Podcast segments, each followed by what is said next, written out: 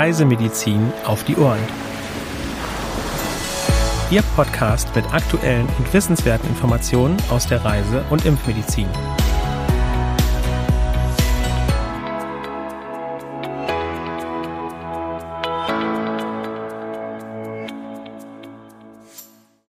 Wir begrüßen Sie herzlich zu unserem Podcast Reisemedizin auf die Ohren am heutigen Mittwoch, dem 8. März 2023. Heute wieder mit meiner Kollegin Dr. Sandra Wittek und mit mir Helena Schmidt. Auch ich begrüße Sie ganz herzlich, liebe Zuhörerinnen und Zuhörer. Und wir starten direkt mit den aktuellen Meldungen. Hier geht es diese Woche nur um Denguefieber. Helena, welches Land schauen wir uns denn da zuerst mal an? Wir schauen uns zuerst Mexiko an. Seit Anfang des Jahres wurden bereits circa 4600 Erkrankungen gemeldet. Das sind etwa dreimal so viele wie im Vergleichszeitraum des Vorjahres. Besonders betroffen ist erneut die Yucatan-Halbinsel. Im letzten Jahr wurden ca. 59.500 Verdachtsfälle verzeichnet. 53 Menschen sind verstorben. Im Vergleich zum Vorjahr haben sich die bestätigten Infektionen und die Todesfälle landesweit etwa verdoppelt. Und auch das an Mexiko angrenzende Guatemala ist von steigenden Dengue-Zahlen betroffen. Seit Anfang des Jahres wurden etwa 600 Dengue-Erkrankungen gemeldet. 2022 wurden ca. 8400 Verdachtsfälle und 16 Todesfälle registriert. 2021 waren es weniger gewesen, nämlich rund 2900 Erkrankungen und 6 Todesfälle. 2020 wurden ca. 6000 Verdachtsfälle registriert, 10 Menschen sind verstorben. 2019 waren die Fallzahlen besonders hoch mit etwa 50.400 Erkrankungen und 66 Todesfällen. Und wir bewegen uns nun von Mittelamerika nach Südamerika. In Kolumbien wurden seit Anfang des Jahres bereits ca. 12.000 Verdachtsfälle registriert. Das sind etwa doppelt so viele wie im gleichen Zeitraum des Vorjahres. Im letzten Jahr wurden ca. 69.500 Verdachtsfälle verzeichnet. Circa 47.400 Infektionen wurden bestätigt. 48 Menschen sind verstorben. 2021 wurden circa 53.300 Verdachtsfälle registriert und 43 Menschen sind verstorben. Ja, und zuletzt wechseln wir jetzt den Kontinent und schauen nach Asien, und zwar genauer auf die Philippinen. Dort wurden seit Beginn des Jahres etwa 2500 Infektionen und sieben Todesfälle gemeldet.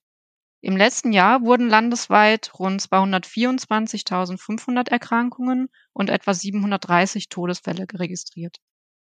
Das waren etwa doppelt so viele wie im Vergleichszeitraum des Vorjahres. Generell gilt, achten Sie auf einen guten Schutz vor den überwiegend tagaktiven Stechmücken, um eine Infektion mit Denguefieber zu vermeiden. Seit Februar 2023 ist außerdem eine Impfung gegen Dengue verfügbar.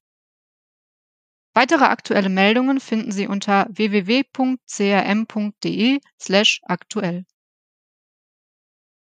Wir machen weiter mit dem CRM-Fachwissen.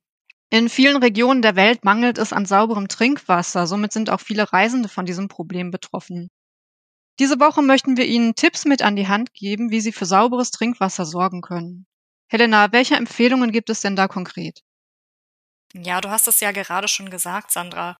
In vielen Teilen der Welt ist sauberes Trinkwasser rar und entsprechend sind auch Reisende häufig mit dem Problem kontaminierten Wassers konfrontiert, insbesondere bei Aufenthalten in den Risikogebieten Afrika, Asien und Latein- und Mittelamerika.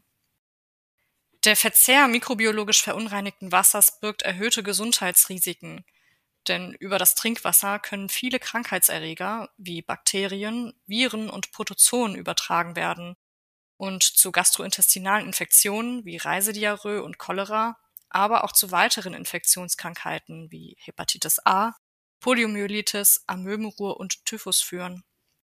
Mit einer Inzidenz von bis zu 90 Prozent in Entwicklungsländern bei einem zweiwöchigen Aufenthalt im Reiseland spielt Durchfall die bedeutendste Rolle unter den möglichen trinkwasserverursachten Reiseerkrankungen. Zudem können neben pathogenen Mikroorganismen auch Schwermetalle und Chemikalien im Wasser die Gesundheit gefährden. Dabei ist verunreinigtes Wasser nicht immer auf den ersten Blick erkennbar. Auch optisch vermeintlich sauberes Wasser kann Krankheitserreger beinhalten. Besonders in Ländern mit mangelnder oder veralteter Trinkwasserversorgungs- und Abwasserentsorgungsinfrastruktur wird das Wasser nicht konstant effektiv desinfiziert, sodass mit Schwankungen in der Trinkwasserqualität zu rechnen ist. Somit ist auch der Verzehr behandelten Leitungswassers nicht per se unbedenklich, obwohl dieses häufig in Hotels angeboten wird. Reisende sollten sich am besten beim Leiter der Hotelanlage über die Sicherheit des Trinkwassers informieren. Üblicherweise nutzen Reisende in Plastikflaschen abgefülltes Wasser, das je nach Herkunft behandeltem Leitungswasser qualitativ jedoch nicht zwingend überlegen ist und zudem erhebliche Mengen an Plastikmüll produziert. Möchte man gereinigtes Trinkwasser also nicht dem Zufall überlassen, ist es ratsam, dieses eigenmächtig zu entkeimen. Besonders bei Camping- und Trekkingreisen ist ein solches Vorgehen essentiell. Zur selbstständigen Trinkwasserdesinfektion stehen mehrere Methoden zur Auswahl, darunter physikalische Verfahren wie das Filtrieren, Abkochen und Bestrahlen mit UV-Licht einerseits und die chemische Desinfektion mit Halogenen andererseits. All diese Behandlungen bergen verschiedene Vor- und Nachteile, weshalb das passende Prozedere je nach Situation individuell zu erwägen ist. Bei der Entscheidung spielen Reiseland und Region, Art und Dauer der Reise, das Klima im Reiseland, die aufzubereitende Wassermenge, Gepäck und zeitliche Kapazitäten sowie persönliche Präferenzen eine Rolle. Leider kann mit keiner der Methoden eine vollständige Wassersterilisation bei gleichzeitiger Konservierung der Wasserqualität erreicht werden. Die besten Ergebnisse liefern daher Kombinationen aus mehreren Verfahren. Bei der Filtration werden Bakterien und Protozoen mechanisch aus dem Wasser entfernt. Dabei stehen Filter aus verschiedenen Materialien wie Keramik, Glasfaser oder Aktivkohle und mit unterschiedlichen Porengrößen zur Verfügung. Wichtig bei tragbaren Filtern ist eine ausreichend kleine Porengröße, um auch Protozoen aus dem Wasser eliminieren zu können. Die Beseitigung von Viren kann nur durch Hohlfaserfilter mit besonders kleiner Porengröße, das sind sogenannte Ultrafilter, gewährleistet werden. Bei allen anderen Filterarten empfiehlt sich eine anschließende chemische Desinfektion zur vollständigen Entkeimung. Die gängigste und zudem effektivste Methode, die wahrscheinlich auch jeder kennt, ist das Abkochen, wodurch sowohl Bakterien, Viren als auch Protozoen abgetötet werden. Bei trübem Wasser sollte vor dem Erhitzen zunächst eine Filterung erfolgen. Anschließend wird das Wasser eine Minute lang, in der Höhe aufgrund der niedrigeren Siedetemperatur mindestens drei Minuten lang, sprudelnd gekocht. Dabei gilt, je höher die Temperatur beim Kochvorgang, desto schneller ist das Wasser keimfrei. Auch eine Wassertemperatur von nur 65 Grad Celsius kann zur Keimtötung ausreichend sein, sofern sie über eine halbe Stunde konstant gehalten wird. Die chemische Desinfektion mit Hilfe von chlorbasierten Mitteln, außerhalb Europas ist auch Jod erlaubt, gegebenenfalls in Kombination mit Silber zur verbesserten Konservierung, kommt zum Einsatz, wenn ein Erhitzen des Wassers nicht möglich ist. Wie auch beim Abkochen sollte die Anwendung nur in klarem Wasser erfolgen. Chlorprodukte sind in Tablettenform oder als Tropfen erhältlich. Je nach Produkt liegt die benötigte Einwirkzeit zur Abtötung von Bakterien und Viren bei circa 15 bis 30 Minuten, wobei generell gilt, je höher die Dosis und je höher die Wassertemperatur, desto kürzer fällt sie aus. Für die Abtötung von Protozoen ist eine erheblich längere Einwirkzeit von mindestens zwei Stunden vonnöten. Ein weiteres wirksames Verfahren zur Desinfektion klaren Wassers, die alle Erregerarten zu beseitigen vermag, besteht in der UVC-Bestrahlung durch ein entsprechendes batterie- oder akkubetriebenes Gerät. Im Notfall kann auf Reisen auch simple mehrstündige Sonneneinstrahlung auf das zu behandelnde Wasser zur Entkeimung dienen, wobei die Effektivität dieser Methode aufgrund fehlender Standardisierung nicht kontrollierbar ist. Neben der selbstständigen Aufbereitung des Trinkwassers bestehen für Reisende weitere grundlegende Regeln, um nicht mit verunreinigtem Wasser in Berührung zu kommen. Auf den Verzehr von Eiswürfeln und insbesondere unbehandeltem Leitungswasser sollte verzichtet werden, und auch Zähneputzen sollte nur mit gereinigtem Wasser erfolgen. Oberflächenwasser ist immer zu filtrieren bzw. zu desinfizieren. Und zuletzt ist darauf zu achten, bei der Verwendung von industriell abgefülltem Wasser nur ungeöffnete, original versiegelte Flaschen zu verwenden. Ja, vielen Dank, Helena, für diese wichtigen Tipps. Wir machen jetzt weiter mit der Rubrik CRM in den Medien. Die Tigermücke gilt als Hauptüberträger des Chikungunya-Fiebers. Im südamerikanischen Raum breitet sich das Chikungunya-Fieber gerade aus. Hierin hatten wir auch in einer der letzten Folgen berichtet. Aber auch in Europa sind Ansteckungen nicht ausgeschlossen. In einem neuen Artikel der GEO berichtet der Leiter des CRMs, Professor Dr. Thomas Jelinek, darüber, was Reisende über den Krankheitsverlauf und den Schutz vor einer Infektion mit Chikungunya-Fieber wissen müssen. Den vollständigen Artikel können Sie online auf www.geo.de nachlesen den Link zum Artikel finden Sie in den Show Notes. Helena, welche Neuigkeiten hast du denn jetzt noch aus der CRM-Fortbildungsabteilung? Ja, wir hatten ja bereits in den letzten Folgen darauf hingewiesen, dass am 10. und 11. März, das ist bereits in zwei Tagen an diesem Freitag, das 24. Forum Reisen und Gesundheit in Berlin stattfindet.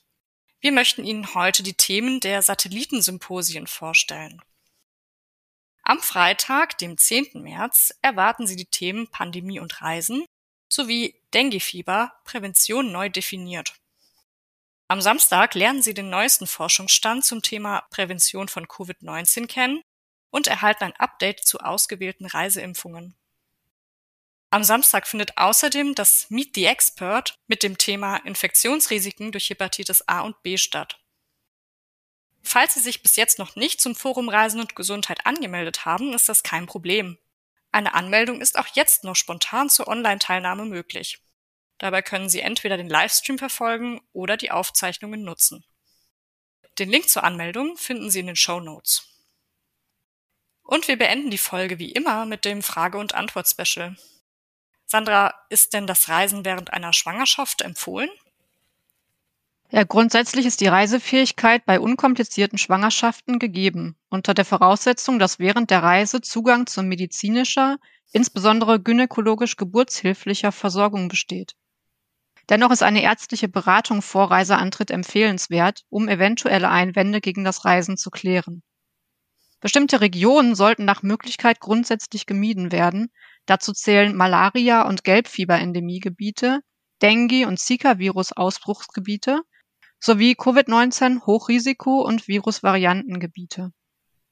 Aufgrund der erhöhten Infektionsanfälligkeit während einer Schwangerschaft ist auch von Reiseländern mit geringen hygienischen Standards abzuraten.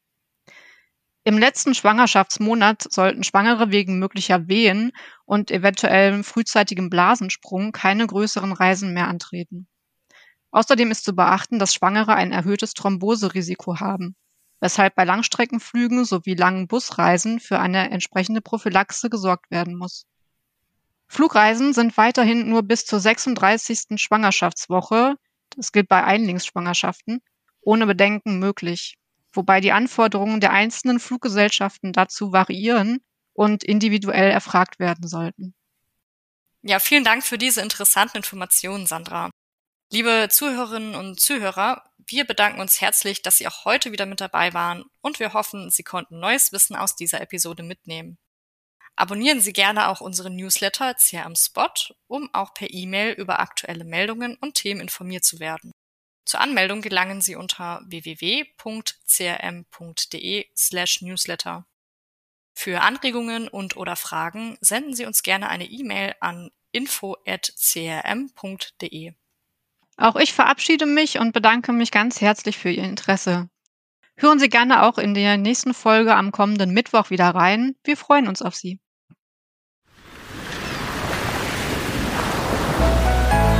Dieser Podcast ist eine Produktion des CRM, Zentrum für Reisemedizin.